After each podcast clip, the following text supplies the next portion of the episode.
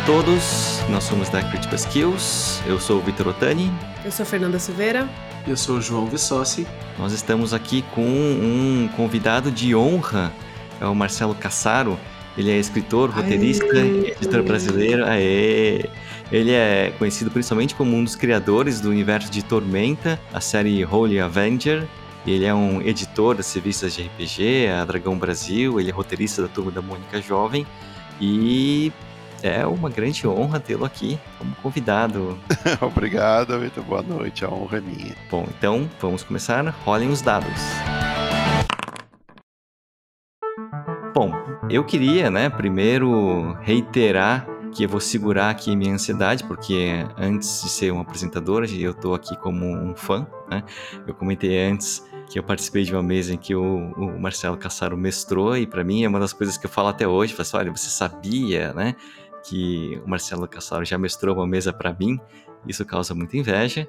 Eu queria começar pensando, né, discutindo com você, uh, como que foi, né, essa, essa entrada no mercado de RPG aqui no Brasil, a gente sabe que a coisa foi sendo desbravada, né? Teve um momento de um boom ali nos anos 90. E aí, queria saber como é que foi para você todo esse movimento. É, eu queria saber se foi a mesa de RPG que eu estou lembrando que, quando, que tentaram roubar a minha espada ninja, porque eu estava fantasiado de ninja e de repente alguém pegou minha espada emprestada e não voltou mais. Olha isso. E eu abandonei a mesa por um tempo porque eu tive que correr atrás do cidadão para recuperar. Não, não foi essa, espada. não foi essa porque a mesa ela foi, foi até você. o final. Não foi eu. Ah, promete que não foi então, você, por favor. Se foi agora é a hora eu. de você contar, por favor, vai. Não, não, não, não foi. Então, Se fosse eu pedi para autografar, mas não foi. Não foi nenhum dos, do, dos jogadores que, que que roubou minha espada, não. Foi, foi alguém de outra mesa. E eu tive, eu pelo contrário, eu devo desculpas até hoje para esses jogadores, porque eu abandonei a mesa.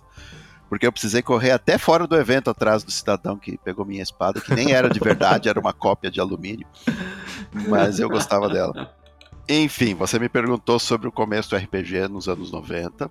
Naquela época, RPG era uma coisa muito pouco conhecida, que era o nicho do nicho porque era um jogo que só existia na língua inglesa, era um jogo que ainda começava a chegar aqui no Brasil em português. As primeiras editoras começaram a traduzir alguns livros. Quem jogava mesmo jogava os originais importados, que não era barato, não era fácil de conseguir. Importar livro naquela época era muito incomum, era muito difícil. Normalmente só estudante universitário jogava porque tinha um, acesso um pouco mais fácil e era, tinha fluência em inglês. O que se jogava aqui era o Advanced Dungeons and Dragons, Sim. que existia na segunda edição naquela época. Foi o que, o que eu comecei a jogar. Não, minto. Eu comecei mesmo, porque o meu inglês também não era tão bom. Comecei com Dungeons and Dragons é, de Portugal. Ah, da caixa preta ali com o dragão vermelho. Era uma, era uma caixa vermelha que tinha dois livros em brochura, em livros fininhos, o livro do jogador e o livro do mestre, era bem iniciante mesmo. Esse jogo depois foi formatado na caixa preta que você está falando, que foi lançado aqui no Brasil sim, pela Grow. Isso. Esse sim, ele era o Dungeons and Dragons básico. E depois dele vinha o joguei com meus amigos, a gente se apaixonou, a gente adorou o jogo. Mas para você jogar além daquilo, você precisava ler em inglês, porque já não existiam mais acessórios em, em português, nem de Portugal. E aí começamos com Advanced Dungeons and Dragons, que era, já eram livros muito maiores, eram livros enormes, havia coleções de livros, havia acessórios, mundos de campanha, era muita coisa. Isso, sim, ano, anos 90. Naquela época eu trabalhava com revistas de videogame, que era febre, foi uma coisa que explodiu Sim. nas bancas, Ação Games, Pro Games, Super Game Power. De todas. Eram as revistas que a pessoa que. a garotada que não tinha dinheiro para comprar o videogame comprava a revista para passar vontade. Sim, sim. o que hoje as crianças fazem com o YouTube, YouTube né? Eles é. veem, veem a pessoa jogando a gente via nas revistas, né? Pra sim. zerando tal jogo. Exatamente. As revistas tinham as dicas, tinham os mapas para você passar, sim. quando não existia mesmo algum youtuber jogando para te ensinar os eu truques. tinha que ir na casa dos vizinhos, porque em casa nós somos em três meninas, ah. né? Então, videogame é uma coisa que eu fui ter, eu já tinha 14 anos, que aí eu consegui convencer Olha. meu pai que era legal ele me dar um videogame. Então eu tinha que jogar videogame e ver essas revistas de videogame na casa dos vizinhos que tinham, porque eu não tinha. Olha, ser mulher e gostar de videogame naquela época não, não era fácil. Até hoje é um pouco complicado. eu sei que hoje vocês são mais bem-vindas, mas eu sei que ainda, ainda tem muito para melhorar, ainda tem muita Isso. coisa para mudar, sim. Mas sim, era difícil. Videogame era uma coisa cara uhum. para o brasileiro mediano. Eu mesmo demorei para ter um videogame. Meu primeiro videogame eu tive porque ganhei um concurso de desenho e eu tive o primeiro videogame do Brasil, telejogo, telejogo Filco, uhum. que ele só vinha com Pong. e só. Ele nem controles ele tinha, ele tinha, ele era uma caixa de madeira com dois botões giratórios uhum. que você movia as barras. E depois, mais tarde, eu comecei já já trabalhava, então comecei a comprar meus meus consoles. E por conta disso, acabei me envolvendo com, com videogame. Gostava muito de videogame também, queria trabalhar na área. Trabalhei com revistas de videogames. Só que as revistas de videogames já eram muitas e eu já gostava de RPG também. Eu tentei uhum. introduzir nas revistas de videogames um pouco de RPG. Tinha uma revista Gamers, que eu fui o editor, que era sobre videogames, mas eu colocava na última página uma sessão curta sobre RPG convencional, RPG de papel, o RPG Sim. de mesa. Sim. Ali eu falava de GURPS, falava de Dungeons and Dragons, falava dos jogos que estavam começando a chegar no Brasil, a devir, começava a trazer os primeiros jogos em português, o GURPS, o Vampiro, Vampira Máscara ainda não existia. Tinha outros ainda de algumas editoras cariocas, o Tagmar. Tagmar. Primeiro RPG brasileiro, Tagmar. Depois o Desafio dos Bandeirantes, que até hoje é celebrado, é um clássico eterno, o RPG de fantasia com monstros do, do folclore brasileiro. Ah, tivemos o GURPS, tivemos o próprio Dungeons and Dragons da Grow, tivemos alguns jogos de tabuleiro que tinha conceitos de RPG, ideias de RPG, Hero o Hero Quest, o Hero Quest, é. Hero Quest da Estrela, que trouxe a ideia do RPG. Você tinha um personagem que era o mestre, entre aspas, o Zargon, que era o personagem que o jogador que jogava contra os outros jogadores que se moviam no mapa, ele tinha essa ideia básica do mestre e os jogadores. Apesar de não ser um RPG verdadeiro, ele já trazia esse conceito. Sim. E com tudo isso acontecendo, eu quis fazer uma revista de RPG. Comecei uma revista especializada só em RPG. Já existiam algumas nos Estados Unidos. Existia a Dragon Magazine, da, da própria. do próprio Advanced Dungeons Dragons, da, da TSR na época existia a Pyramid, existia a Infobia, tinha várias. Então eu pensei, poxa, temos todas essas sobre videogames, eh, tem lugar para uma revista só sobre RPG. Eu apresentei o projeto, o projeto foi aceito, era Dragão Brasil. Teve um outro nome no começo, no começo ela chamou Dragon, Dragon mesmo, mas aí o nome já, o nome já existia, Sim. o nome já pertencia a outra revista. Ela mudou logo no começo para Dragão Brasil. Deu muito certo, virou um dos carros-chefes da editora e acabou resultando em uma linha de outros títulos, outros jogos. Os... No início a gente só falava dos jogos da Devir, dos jogos de outras editoras, então em algum momento nós decidimos lançar os nossos jogos. Uhum. O 3DT, que era o Defensores de Tóquio, que Sim. teve várias encarnações, várias versões, começou como uma revistinha. Isso também foi outra coisa que eu pensei para divulgar o RPG, porque muita gente até ouvia falar do RPG, mas era aquele jogo difícil de super nerd, aquele jogo que você tinha que ler 300 páginas para entender aqueles manuais enormes. Então o pessoal ficava com medo, o pessoal ficava meio intimidado. Sim. E eu pensei, poxa, se eu pudesse fazer um RPG que não seja tão grande e que não seja tão caro. Aí eu pensei em fazer um jogo em formato de revista, com 30 e pouquinhas páginas, que foi para as bancas do jornal e custava 3, 3 reais, uhum. 2 reais. Então isso ajudou muito, isso criou uma geração de, de, jogadores, gente que nunca teria contato com RPG descobriu o RPG na banca de jornal por um preço ridículo. Sim, sim. E a partir dessa ideia a gente foi evoluindo, criando outros jogos, outros jogos veiculados em banca. Em algum momento nós licenciamos a Capcom e nós tivemos jogos de Street Fighter, de Mortal Kombat. Mortal Kombat não era Capcom, mas nós conseguimos a licença também é, Darkstalkers, Mega Man, os, os videogames que eram febre também na época, a gente conseguiu. Acho que o que ninguém no mundo conseguiu fazer Sim. RPGs licenciados desses personagens oficiais Sim. em banca de jornal. Sim. Isso criou-se uma febre, criou-se um mundo de pessoas jogando. Isso foi o começo. E enquanto isso, a Devir seguia trazendo jogos mais, mais sofisticados, os RPGs convencionais. Vampiro a Máscara, Castelo Falkenstein, maravilhoso Castelo Falkenstein.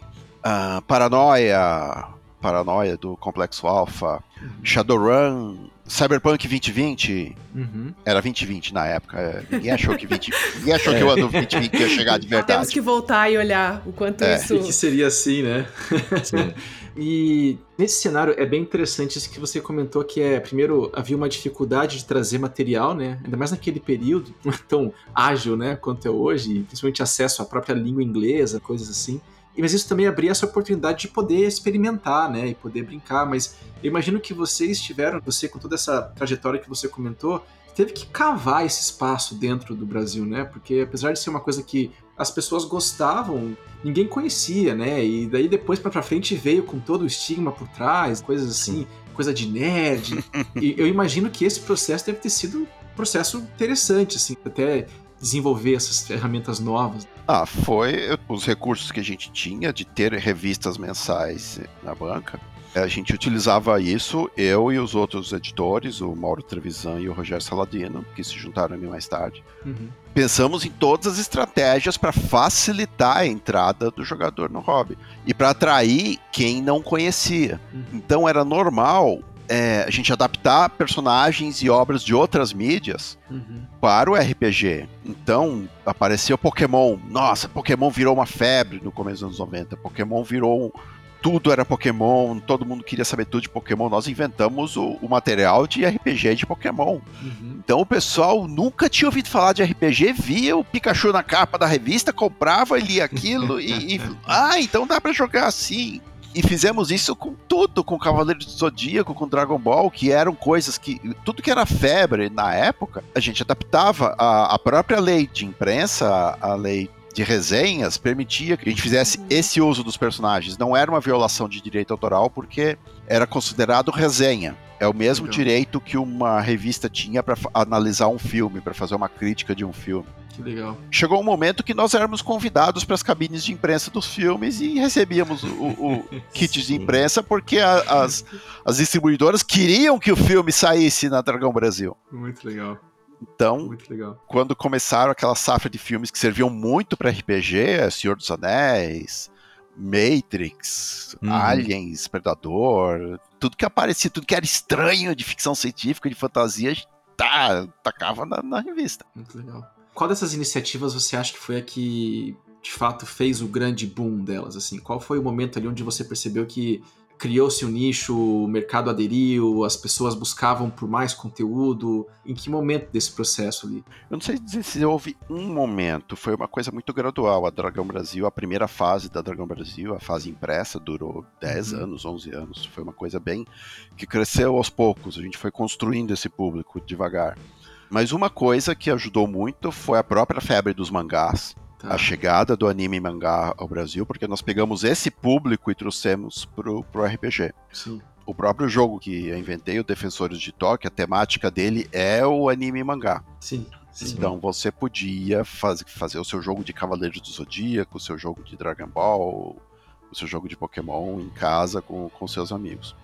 Legal foi uma, uma coisa importante para o crescimento do, do, hobby. Até hoje encontro gente, nossa, comecei a jogar RPG porque comprei a revista de, da, da Dragão Brasil do Pokémon, a revista do Dragão Brasil do Dragon Ball. Sim, Sim. Defensores de Tóquio, né? Sim. É interessante ouvir você comentando isso, porque a gente, nessa de tentar quebrar essa barreira de levar o RPG para um mundo que é um mundo que não é tão aberto a, a esse tipo de cultura, uma das coisas que foi uma sacada que o Vitor fez muito boa é fazer essa conexão. Então, na hora que a gente vai construir uma mesa com um grupo corporativo ou com um grupo que é de fora que a gente quer convidar eles para quebrar essa barreira de ah, isso é coisa de nerd, não quero fazer. O que uma coisa que a gente faz é isso, ah, então monta um personagem com base no personagem real de um filme que você gostou. E dali para frente pega uma música que você acha muito legal para ser o tema central desse personagem. E aí a gente começa a ir meio que quebrando um pouco dessa coisa de que isso é coisa de nerd e tal, que é, é essa visão estereotipada que barra muito dessa, dessas coisas que são essencialmente cultura, né? Que são riquíssimas, né? Sim. Uh, muito interessante essa história. É, e precisa lembrar também que nos anos 90 a figura do nerd era muito diferente de hoje. O, sim, sim. Hoje você ser nerd é, não é uma coisa tão estranha. Todo mundo conhece super-herói, todo mundo vai no uhum. shopping ver o filme dos Vingadores. Sim, todo sim, mundo sabe quem são os super-heróis da Marvel e sabe diferenciar um super-herói da Marvel e da DC. Sim. É, nos anos 90 não era bem assim. O nerd era o cara que apanhava na escola. O nerd era o cara é. que. Sim. Que, Levava que o gibi na mochila e lia escondido. Que era formatinho ainda, né? É. O formatinho da, da editora Abril, assim, o gibi é, pequenininho. Sim. É verdade. Eu tive a impressão, não sei se isso é uma experiência pessoal, né? Que teve esse, esse boom dos anos 90, começo dos anos 2000, e aí eu não sei se foi quando eu entrei na faculdade, mas a minha impressão é que teve um, um período em que o, o RPG nacional ele deu uma segurada, uma caída, e agora, né, a impressão é que a coisa ela volta com tudo, eu acho que muito baseado no, no universo que você né, criou, que é o, o, Tormenta. Houve um hiato, sim, houve um, um, esfriamento que, coincidência ou não, aconteceu durante o, o fim, após o fim da Dragão Brasil. Depois da Dragão Brasil, eu continuei fazendo com outra revista, Dragon Slayer, na própria editora Scala, que foi meio que uma sucessora espiritual mesmo nessa época, teve um esfriamento, sim, do hobby. E depois ele voltou a crescer. Depois ele voltou uma série de editoras menores. A publicação de livros menores em, em tiragens menores ficou mais facilitada. Apareceu o crowdfunding. Uhum. Uhum. Hoje você tem muita editora brasileira publicando através do crowdfunding. Hoje existe muito mais RPGs, títulos diferentes do que jamais existiu que jamais teve no Brasil. Eu nem sei contar todos, eu nem sei citar todos os RPGs que existem hoje, tem muita coisa. E o próprio Tormenta, ele deixou de ser publicado em bancas e foi publicado em livros normalmente, mas continuou saindo pela editora Jambô. Sim. E agora teve esse os 20 anos. Ano passado teve os 20 anos de Tormenta Sim. com a campanha do Tormenta 20, que quebrou todos os recordes na época. Foi uma coisa Muito que mesmo legal. a gente não previa que iria tão longe. Hum também causou esse, esse revival, essa, esse retorno do renascimento do, do Tormenta e tornou um passatempo conhecido no Brasil todo. Sim. Como é foi para você essa expectativa? Porque você cria um crowdfunding, sempre você coloca ali, né, as metas, tem um objetivo, tem uma expectativa, né, uma ansiedadezinha se vai chegar ou não. E a campanha, ela foi então... muito, muito além. Nessa época, é, nós, nós éramos cinco autores. Eu, os outros dois originais, o trio original, o Mauro Trevisan e o Rogério Saladino. E depois da Jambô, o Guilherme Deisvalde, que é um dos uhum. donos da Jambô, e o Leonel Caldela, que depois virou autor romancista. E nós cinco pensamos que quando Tormenta fizesse 20 anos, alguma coisa especial a gente faria. Alguma coisa diferente teria que acontecer para comemorar os 20 anos. E foi o Guilherme Svaldi que teve essa visão. Vamos fazer um crowdfunding, vamos fazer um catarse. E nós, os outros quatro, olhamos para ele e falamos: Você tá maluco? Você tá. você perdeu o juízo? Por que você quer fazer um crowdfunding? Porque o crowdfunding já era uma ferramenta de editoras pequenas para fazer o seu. para viabilizar os seus jogos. E a Jambô não era uma editora exatamente pequena. Sim. A Jambô tinha recursos para fazer o, o livro uhum. por conta própria. Não precisava juntar dinheiro dos apoios. Mas a ideia do Guilherme era bem maior do que essa. Não se tratava do dinheiro. Sim, sim. O crowdfunding, o objetivo é você reunir o recurso para fazer o seu produto. E nesse caso, não foi o objetivo. O objetivo era reunir o público. O engajamento. Era reunir a galera, reunir todos os fãs de Tormenta que estavam por aí. A gente uhum. nem tinha muita certeza, mas eles estavam todos por aí sentindo uhum. falta do jogo, sentindo falta de Tormenta. Então, no final ele nos convenceu, fez a gente assistir o, o TED Talk da Amanda Palmer, que é sobre, sobre crowdfunding. Sim, tá, sim, tudo sim. bem, Guilherme, vamos fazer, vamos, vamos lá, vamos, vamos, vamos ver no que dá disso aí. Eu acho que a campanha, quando começou, a meta da campanha era 80 mil reais. Sim. E a gente colocou a campanha no ar e, e, parte de nós com medo danado de que aquela meta não fosse batida, que ia ser uma vergonha, ia ser muito chato. Isso era uma coisa que a gente tinha muita consciência. Se a campanha fracassasse, ia ser um golpe muito duro para a marca. Aí o site foi pro ar. Aí o site do Catarse caiu. sim, sim, com certeza. Na primeira hora, ele ficou uns 20 minutos fora do ar. Uhum. E quando ele voltou, ele bateu a meta da campanha na primeira hora. Sim de Sim. campanha. Sim. Eu nem sei dizer Muito quanto legal. ele juntou nas primeiras 24 horas. Eu sei que a gente ganhou o prêmio Jack Bauer do, do Catarse. de bater a campanha em 24 horas. Mas é muito legal isso, né? Porque o Tormenta vem lá desde as primeiras publicações. Era um mundo curiosíssimo, né? Aí eu lembro muito do próprio. Eu comentei com você no início, né? Holy Avenger fez um, um sucesso enorme, né? Foi super legal. E aí a gente queria muito aquele mundo mais, né? E poder viver aquilo mais. Quando veio essa nova publicação, eu era um dos que estava lá tentando fazer nesse dia que caiu o site lá, com certeza. é muito legal, muito legal esse envolvimento. Acho que é, é isso, né? Esse momento que a gente está hoje é um momento que isso se fala com um pouco mais de abertura. É um espaço um pouco melhor, parece que tem mais abertura para isso no próprio mercado, para poder ter esse acesso. É. Sim, acabou que RPG se tornou algo mais conhecido. Não só aqui, mas no mundo, é, virou parte da vida das pessoas. Não é estranho jogar RPG. Você veio, uhum. apareceu, isso tá ligado com a própria volta da Dragão Brasil. Depois a gente conversa sobre isso. Stranger Things, Sim. da Netflix, Exatamente. as crianças jogam RPG. Exato, exato. Você pega qualquer série hoje de, de herói, ou de, você tem algum episódio em que os personagens jogam RPG. A Shira joga RPG. Sim os paladinos do Voltron jogam RPG. É, todo Sim. mundo. Em algum momento alguém para para jogar RPG hoje. Sim. O Stranger Things, hum. ele, para mim, ele desmistifica até como funciona jogar RPG. Porque eu acho que o jogar RPG, eu vou contar por mim. Hum. Eu cresci numa casa de mãe psicóloga. E aí era sempre uma, uma mística em volta de que, né, quem joga RPG fica criando esses personagens e etc. Então eu hum. sempre cresci muito longe. Só que eu olho aqui os livros que eu gosto de ler, as coisas que eu gosto de consumir, os livros que eu leio são todos baseados em universos de RPG, é. né? E aí o Stranger Things veio e, e talvez popularizou como que funciona uma mesa de RPG, né? E o quanto isso mudou, e aí eu quero a tua opinião, isso mudou o mercado porque isso meio que trouxe o RPG também para um ambiente de cultura pop, né? Então, isso mudou completamente, porque na minha época, você explicar o RPG para alguém era muito difícil.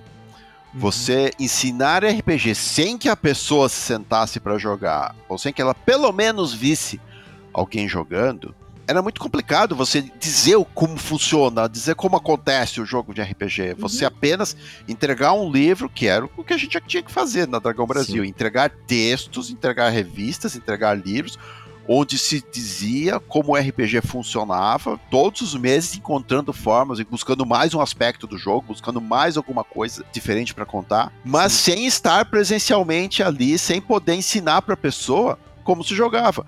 Por isso a Devir investia tanto nos encontros de RPG, no encontro uhum. internacional, porque era um ninho de jogadores novos, era um evento onde você formava, onde você trazia gente que nunca jogou para sentar Sim. numa mesa, experimentar como o jogo era pela primeira vez. Ah, é assim. E era infalível, a pessoa saía com vontade de jogar mais, saía para casa Sim. formar o seu grupo. E isso era um obstáculo muito grande naquela época, você ensinar o RPG, você divulgar o RPG. Hoje, você tem não só esses exemplos de Stranger Things e de outros personagens que jogam RPG na ficção, como você tem as streams, você tem pessoas jogando no, na Twitch, no YouTube. Hoje é simplíssimo você sentar e assistir um grupo jogando e você entende exatamente como é. Uhum. É muito fácil.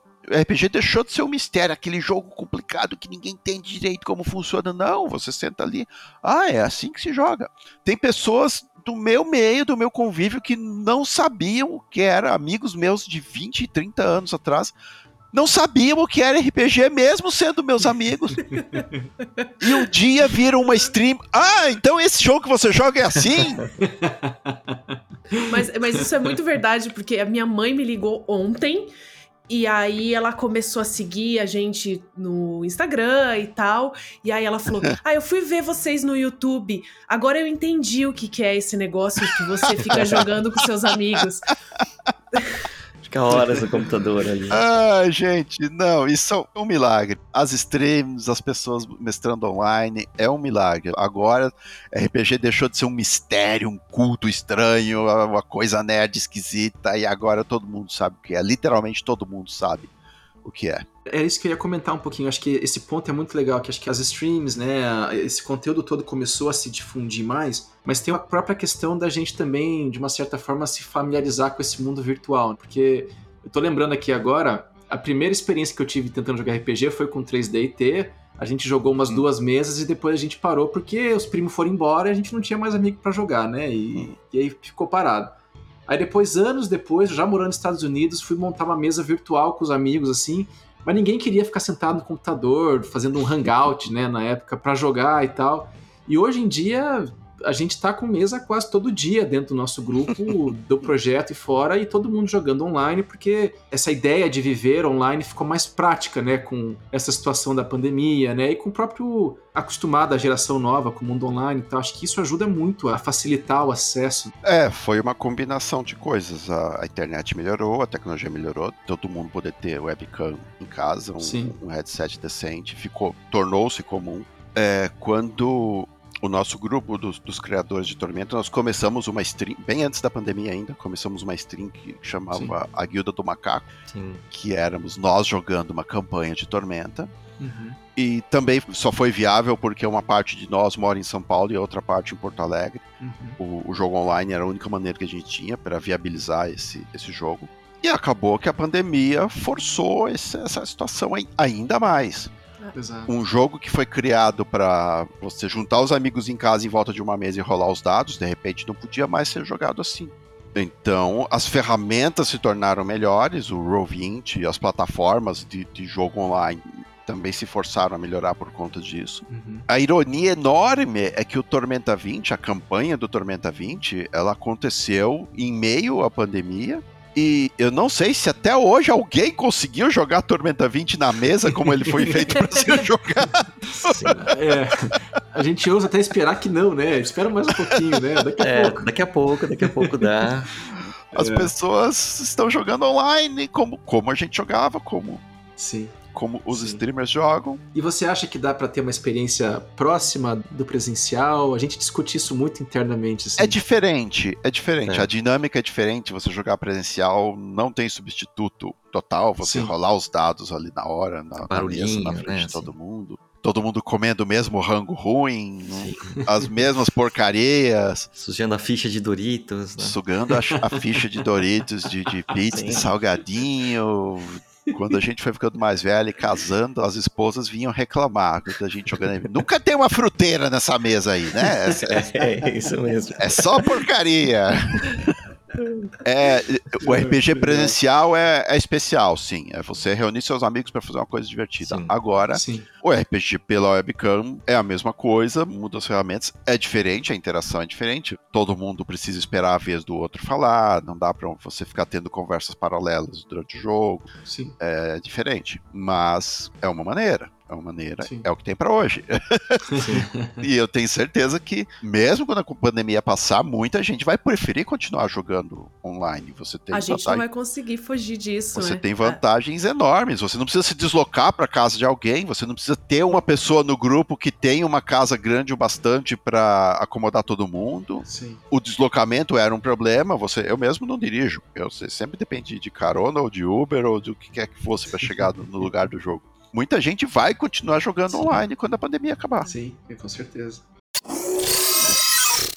Essas ferramentas elas é, se atualizaram bastante. Sim. A gente começou com o projeto, a ideia inicial, a gente implementou o uso do RPG numa equipe médica na Santa hum. Casa. Porque com a pandemia, várias atividades que os residentes eles fariam eh, pessoalmente acabaram sendo suspensas e a gente hum. ficou pensando, bom, como que a gente vai fazer, né, esse grupo que nunca se viu, porque logo começou a residência, uma semana depois veio a pandemia, como é que esse grupo ele vai se tornar uma equipe?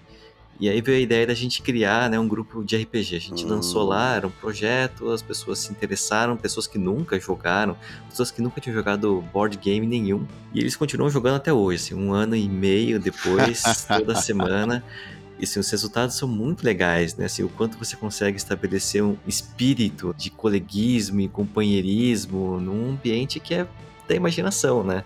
Da fantasia. Sim, o RPG para você socializar. RPG, quase todos os jogos são sobre diferentes temas, mas quase todos são sobre um grupo de amigos tentando vencer uma dificuldade, tentando Sim. vencer um problema que o mestre propõe. E esse, é, essa e é sobre trabalho em equipe, porque nenhum personagem sozinho consegue fazer tudo. Uhum. Cada um tem o seu ponto forte e o seu ponto fraco. E é como na vida, você usa os seus pontos fortes e, e protege os pontos fracos dos seus amigos.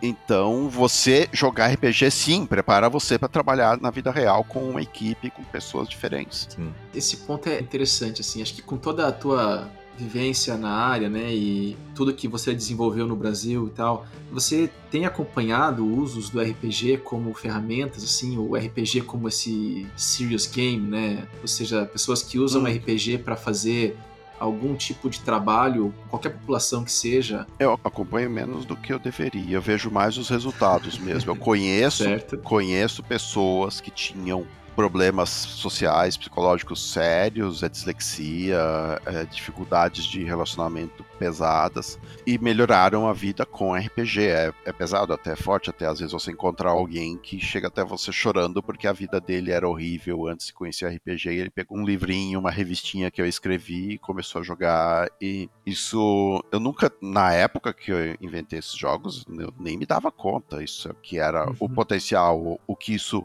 consegue fazer com as pessoas. Se você, você é uma pessoa tímida, você é uma pessoa retraída, você é uma pessoa que não consegue conversar com alguém, o RPG ajuda. O RPG, ele é o que? Ele é sobre contar uma história. Sempre. RPG, todo jogo de RPG é sobre contar uma história. Toda história envolve um conflito. Sim. Toda história, qualquer filme que você viu na vida, existe um conflito. Existe uma dificuldade a ser superada. Uhum. O que é, vai variar, claro, mas é sempre uma dificuldade a ser superada. Então, quando você joga, como você vai resolver seu conflito? Como você vai vencer aquele obstáculo? Aí é uma combinação de regras uhum. e interpretação. E o seu desempenho, o seu papo, o seu diálogo. Você vai rolar os dados. Tudo bem, a regra te protege, a regra te garante alguma uma margem de sucesso. Você vai Vamos supor, você vai, o seu personagem tem que passar por um guarda, tem um soldado na entrada do castelo, e o mestre diz: você tem que passar por aquele guarda. É, você tem um mundo de opções. Para começar, você tem um mundo de possibilidades. Tudo que você puder pensar, você pode tentar executar. Uhum. Eu vou pegar minha espada e atacar ele. Não, eu vou jogar uma pedra do outro lado para distrair ele e eu passo. Eu vou chegar nele e conversar com ele e vou enganar ele. Eu vou conversar uhum. com ele e vou intimidar ele. Eu vou falar, sai da frente, senão eu te mato. Você tem todas as opções possíveis dentro da história, dentro das possibilidades do jogo. Uhum. Então, existem regras. Ah, você quer convencer o guarda na conversa, você tem a perícia de diplomacia, você tem quanto diplomacia? Ah, rola o dado, vamos ver se você consegue. Você vai rolar o dado. Dependendo do seu resultado, se ele for muito bom, dependendo de como as pessoas jogam, você rolou ali, deu um 20. Ah, você conseguiu, você passou.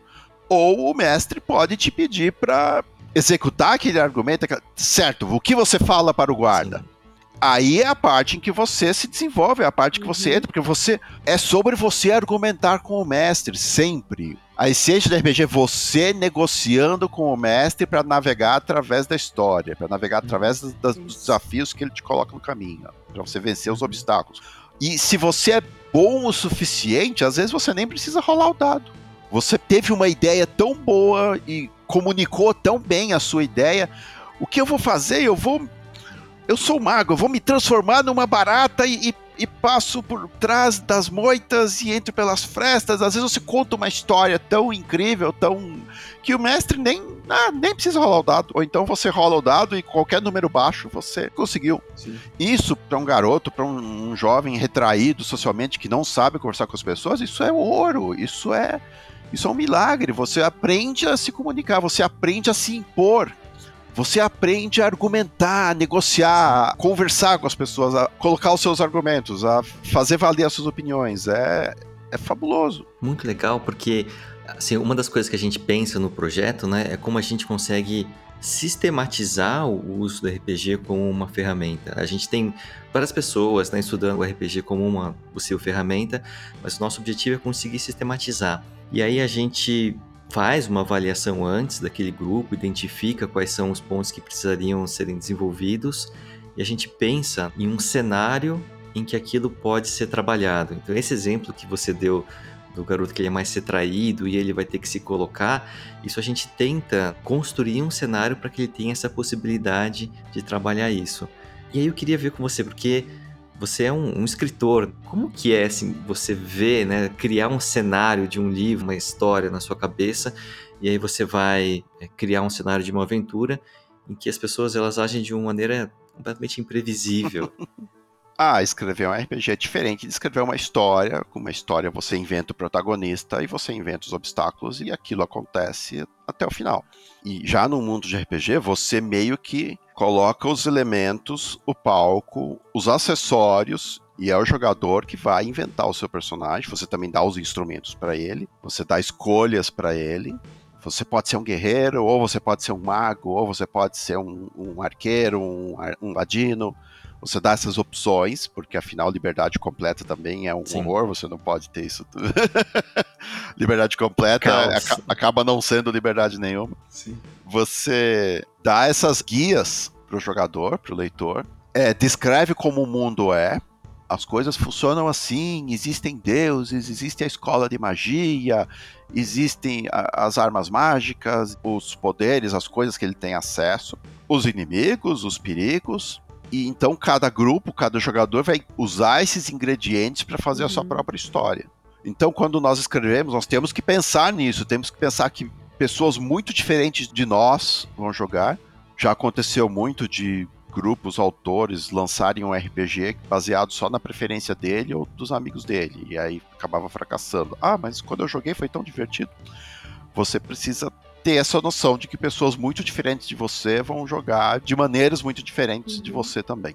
Então a gente deixa, é, coloca possibilidades, coloca escolhas, a gente dá opções, não restrições. Você pega um personagem, você é um cavaleiro, você é um cavaleiro, mas você não precisa cavalgar um cavalo.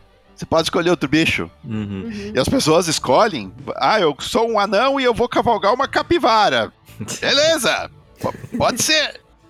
Tem uma história que eu gosto de contar que é sobre um, um amigo meu que estava mestrando para um grupo de jogadores novos. Aí ele começa a descrever a história. Vocês são aventureiros e vocês foram contratados para caçar uns monstros lá na masmorra. Vocês estão na cidade agora. Vocês estão no mercado da cidade. Vocês precisam comprar o equipamento de vocês porque vai ser uma longa jornada. Vocês podem comprar suas armas, suas armaduras e cavalos. Vocês vão precisar de comprar os cavalos porque é muito longe. Aí um dos jogadores, cavalo? Eu não quero um cavalo. Ele era o mago do grupo. Eu não vou dar cavalo igual esses mundanos. Eu sou um mago. Eu quero uma montaria exótica. E o mestre, ai, ai, ai, lá vem. que... Tá, tá, o que, é que você quer? O que, que você quer comprar? Vai. Eu quero um avestruz. e o mestre, ai, o que, que eu vou fazer? Olha, não tem avestruz aqui. Não tem. É uma cidade pequena, é uma cidade comum. O avestruz é um bicho exótico, é um bicho de longe. Você não vai achar avestruz aqui. E o jogador teimando. Não, eu quero um avestruz, eu tenho dinheiro, eu tô vendo aqui no livro, avestruz custa tanto, eu tenho moeda, eu vou procurar um avestruz até achar. E o jogo parou, ninguém conseguia jogar mais, porque o mestre e o jogador ficavam brigando pelo avestruz. O mestre se enfureceu, pegou o dado, o dado de porcentagem que você rola e consegue o número de 1 a 100. Olha aqui! Você tem 1% de chance. Eu te dar 1% de chance de ter um mercador aqui com um avestruz pra, pra te vender. Vai, pode jogar. Jogou o dado. O mestre olhou para os dados. O mestre olhou para os dados e ficou triste. Olha o avestruz! Olha o avestruz! É muito bom isso. É muito, muito bom. A moral da história, chances de 1% acontecem. Sim, sim. É, acontece. Sim. Acontecem, tome sua vacina. Chances de 1%. É, exatamente. Tome sua vacina. Exatamente, exatamente. Você foi contando essa história e eu pensando aqui, né? Tá aí uma bela forma de trabalhar a frustração, né? Porque ele tinha 1% de, como mestre de, de chance de se frustrar, né? E ele se frustrou e ele teve que entregar uma coisa que ele talvez não queria nem um pouco, né? É, os dados são uma ferramenta para isso, com esse propósito, porque sem os dados você podia resolver tudo só na conversa. Seria só um Sim. jogo de faz de conta, como qualquer Sim. criança joga. Só que você sabe como acaba com as crianças. Ah, eu acertei você. Não, não acertou. Eu tava atrás da moita. Não, eu tirei Isso. através da moita. Não, mas a moita é, é indestrutível. Então, o, o RPG te dá a regra, a base final. Você rolou os dados, aquele resultado é definitivo. Não há como mudar aquilo. Sim. E as discussões se resolvem. Sim a gente tem um, um, dentro de tudo que a gente faz aqui no projeto, a gente tem uma sessão que a gente fala que é o ato falho crítico, que é onde a gente pega excertos da sessão que a gente teve e a gente analisa sob uma visão da psicodinâmica da sessão. E aí é onde a gente vê muito da gente mesmo nos personagens, aonde os nossos personagens precisam se desenvolver, ou por que que aquilo aconteceu com o personagem naquele momento. E eu, eu que sou mais novata no mundo do RPG, né? já consigo enxergar como as mesas que eu tô jogando, e são algumas, já tem influência sobre eu mesma, no meu dia a dia, na minha personalidade. Hum. E aí, você, com tanta experiência no, no mundo do RPG, como é que você vê o quanto o RPG te influenciou na, su, na sua personalidade, nas coisas que você desenvolveu jogando RPG? Na minha personalidade, eu posso dizer que me ajudou a conversar melhor, porque eu também fui um nerd retraído. Eu era um nerd uhum. clássico na época que os nerds eram só existiam para apanhar na escola. eu era um nerd que gostava de ler quadrinhos, que gostava de ler ficção científica, não conversava bem. Jogar RPG me ajudou com isso.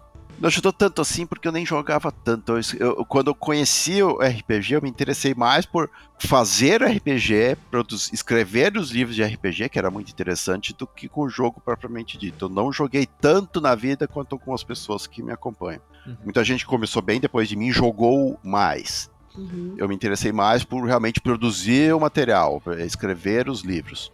Agora, como mudou o meu trabalho? Bom, o RPG é sobre contar histórias o meu trabalho sempre foi como roteirista de quadrinhos. Então, o RPG ele te dá possibilidades. Então, cada livro de RPG, basicamente, é um manual sobre como contar histórias. Uhum. É um manual de instruções de roteirista. E eu li muitos na vida e escrevi alguns também. Então, isso me ajuda. Toda vez que eu estou sem uma ideia, eu penso, se eu fosse um mestre mestrando RPG, o que eu ia fazer agora com, com esse personagem? Eu tenho mais facilidade para colocar o personagem numa. para colocar o personagem numa situação ruim. Isso, isso é, é, é muito fácil para mim. Alguma, fazer alguma desgraça acontecer na vida dele é simples. Mas é, é, legal isso porque um dia eu tava. Quando a gente começou a jogar RPG com muita frequência, assim, né? Um dia eu tava me vendo com meu filho de 3 anos e pouquinho. E eu brincando com ele, tentar fazer ele deixar eu escovar o dente dele. E aí eu comecei a fazer uma série de personagens diferentes tentando escovar hum. o dente dele, né? E aí depois que eu acabei a cena ali, eu vi ele pedindo mais, que ele queria mais o McQueen, né? Aí eu, pô, esse é um negócio que eu nunca faria na minha vida, né? E eu tô experimentando isso tanto. Acho que o fato de você jogar traz ali para você todo esse lado de se, se permitir quebrar essas amarras aí, soltar tua criatividade, né? Soltar tua, teu lado social, né? Acho que isso é algo que você comentou um pouco no início. É bem interessante. Um mundo que o dado te permite controlar ali como você vai reagir ou não. Então é menos julgamento dos outros e mais uhum. um pouco do, que está acontecendo, né? Do que, que, o dado permite e tal. É bem interessante nisso. Sim, é. O RPG ele te propicia você agir, você experimentar, você fazer coisas em terreno inofensivo que é a sua cabeça, que é a sua imaginação. Exato. Ou um grupo de amigos de confiança que não vai te, te avacalhar muito se você fizer alguma bobagem. Mentira, se você fizer bobagem, eles vão te avacalhar bastante. pra sempre, muito, né? muito.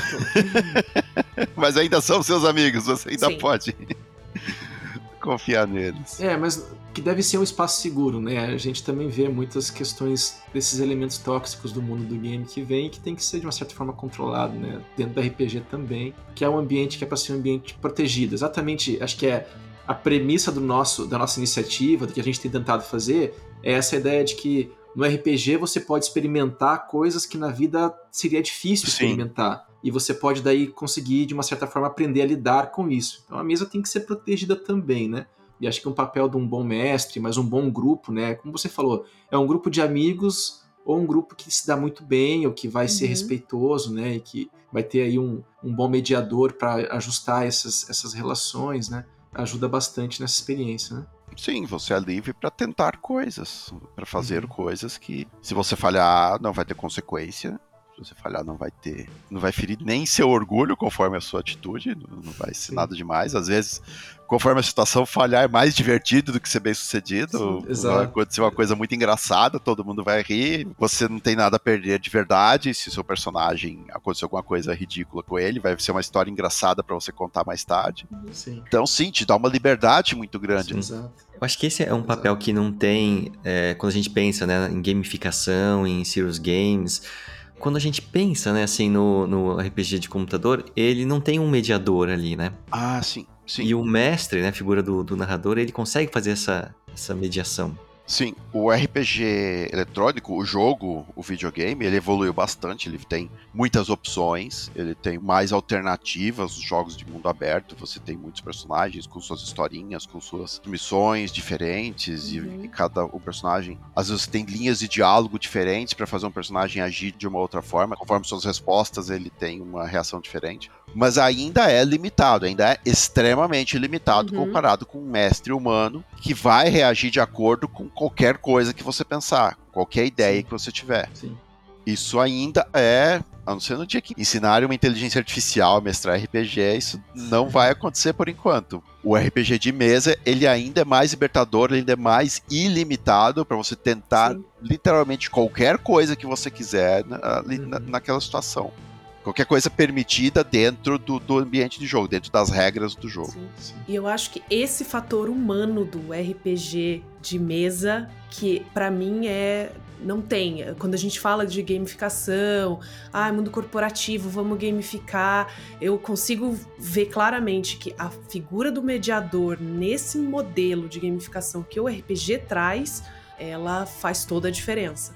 Porque Sim. ela é que faz a coisa caminhar, ter um fluxo, ter um objetivo, né? Não é só a bandeirinha, a estrelinha, a medalhinha que a gente vê trazendo bem para o meu mundo corporativo na gamificação, muitas vezes dos conteúdos corporativos, né? Então você poder trabalhar um desenvolvimento de uma equipe com um mediador dentro de um jogo é, é realmente o RPG é faz toda a diferença. Eu falo que nesses faz pouquíssimo tempo, faz quatro meses que eu tô jogando com o pessoal, eu sou muito novata hum. e eu vejo que o potencial para isso bem aplicado em educação, em, é um potencial de transformação mesmo para as pessoas. É muito legal. Sim, sim. Para treino de equipes é valiosíssimo. É fantástico. É, e agora a gente vai começar a puxar a tormenta como elemento ali pra gente fazer esses trabalhos. sim. sim. Muito bom. Legal. que Muito bom. Legal. Eu queria, na verdade, ver, né? Assim, eu queria puxar mesmo um 3DT aí pra gente poder. é, acho que seria bem, bem bacana. É, na verdade, a gente queria puxar e eu queria também saber se a gente vai ter alguma novidade aí no, nos moldes. Ah! O 3DT, ele foi. Eu gosto de falar que o 3DT foi um plano que deu muito errado. Porque quando eu inventei o 3DT, o plano era fazer um RPG super simples, super limitado, com pouquíssimas páginas, com o básico do básico, mínimo do mínimo, para que a pessoa conheça a noção do RPG, conheça o conceito do RPG, tenha contato com como o jogo funciona a partir dali ele vai jogar alguma coisa de verdade. Ele vai jogar algum jogo maior, um Dungeons and Dragons, um GURPS, um jogo de um desses jogos de 300 páginas, porque agora ele sabe que aquilo é divertido, então ele não vai ter medo mais de pegar um jogo grande. O problema é que as pessoas pegavam o 3DT e não queriam parar mais. Uhum. Aí aconteceu que o 3DT foi crescendo, foi ganhando acessórios, foi durando, uhum. foi permanecendo na vida das pessoas que não saíam para jogar os outros jogos como eu queria, eles continuavam jogando o 3DT. eu não sei por que diabos as pessoas insistiam em jogar só o 3DT. é divertido. E o 3DT, ele é limitado de propósito, então ninguém joga 3DT exatamente como está no livro porque você precisa completar os detalhes, você precisa adicionar as regras dependendo de como você joga para para as coisas que você quer fazer e que o jogo não tem, e que o jogo não te ensina. Uhum. Então, aconteceu que o 3DT virou um É, ele acabou virando essa referência. É um jogo simples, mas nem tão simples, porque se você quiser ir além, você mesmo Sim. precisa inventar. Uhum. Sim. E ele durou e muita coisa aconteceu. Acabaram saindo tantos livros de tantos autores diferentes depois de mim. Eu não sou mais o melhor autor de 3DT, tem autores muito melhores que eu que entendem as regras mais do que eu. Eu já não tenho certeza se eu sei mais as regras do, do 3DT.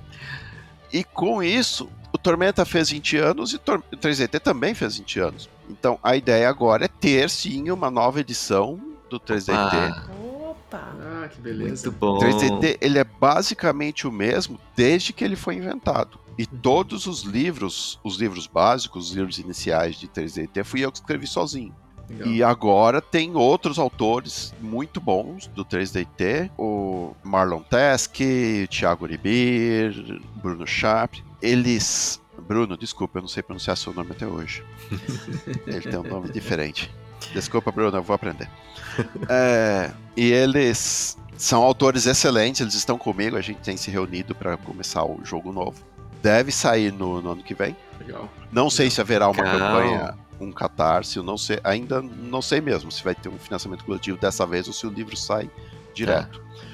Mas ele vai ter, vai mudar as mecânicas, vai mudar muita coisa. O 3DT que as pessoas conhecem vai ficar completamente diferente. Tentar deixar ele ainda mais simples, ainda mais acessível, ainda Uhum. mais fácil de começar, porque a, função dele é essa. A função dele ainda sempre vai ser trazer mais jogadores. Sim. Então, haverá um novo 3D, já está acontecendo. E esse 3DT, ele não é mais relacionado à Tormenta. Até agora, o 3DT fez parte do mundo de Tormenta. Era uma Uhum. outra maneira de jogar Tormenta. Não vai ser mais assim. O 3DT agora ele vai ter o seu próprio mundo, o Ah, seu próprio legal. cenário de campanha, que também está Que sendo beleza. construído. E ele vai ser lançado já junto com uma linha de romances, com uma Legal. linha de livros que contam histórias nesse cenário, nesse mundo novo. Legal. O primeiro volume já está escrito, falta eu revisar, editar, é pela Marcela Alban, que é uma das novelistas, das romancistas lá da editora, da Jambô. Legal. Que legal. Inclusive, os romances Pô. devem começar a sair antes do próprio jogo. O, o primeiro beleza. romance sai ainda esse ano, talvez o segundo também. Que legal. Muito bom.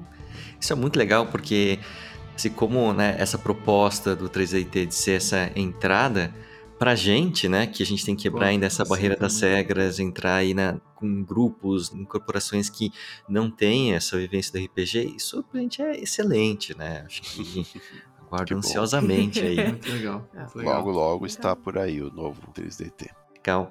Olha, eu ficaria aqui conversando durante horas, mas a gente não vou alugar o, o- o Marcelo muito mais tempo. Espero que a gente possa conversar de novo. Vou pedir para meus colegas fazerem as considerações finais, senão eu vou ficar falando, falando, falando. Só queria dizer que eu ainda acompanho né, a revista Dragão Brasil, tô lá com o meu apoiozinho em dia, no. Apoia-se. né, Desde que saiu de lá, todas as edições. Nossa, que bom. Muito agradecido. Bom, pra mim foi uma honra enorme, Marcelo. Muito legal escutar falar e essa história toda, né? E acho que é muito bacana poder passar isso pra frente e mostrar isso pros grupos que a gente tem trabalhado e tudo que envolve, né? Esse elemento do, do RPG. Ah, eu tenho duas perguntas pra gente que eu queria fechar. Perguntas simples, bate-bola só. Uma é. Vamos ter mais quadrinhos que você está produzindo, tipo Holy Avengers, assim? Tem alguma coisa nova pra sair ou não? Sim, a Holy Avenger, a própria Holy Avenger tem uma continuação já rolando, que é a Holy Avenger Legal. Paladina. Sim. O volume 1 saiu faz algum tempo na, na CCXP, agora teve Sim. um hiato por conta de pandemia. O volume 2 já está acontecendo, já está sendo desenhado pela Erika, Sim. a mesma desenhista da Holy Avenger original. Sim.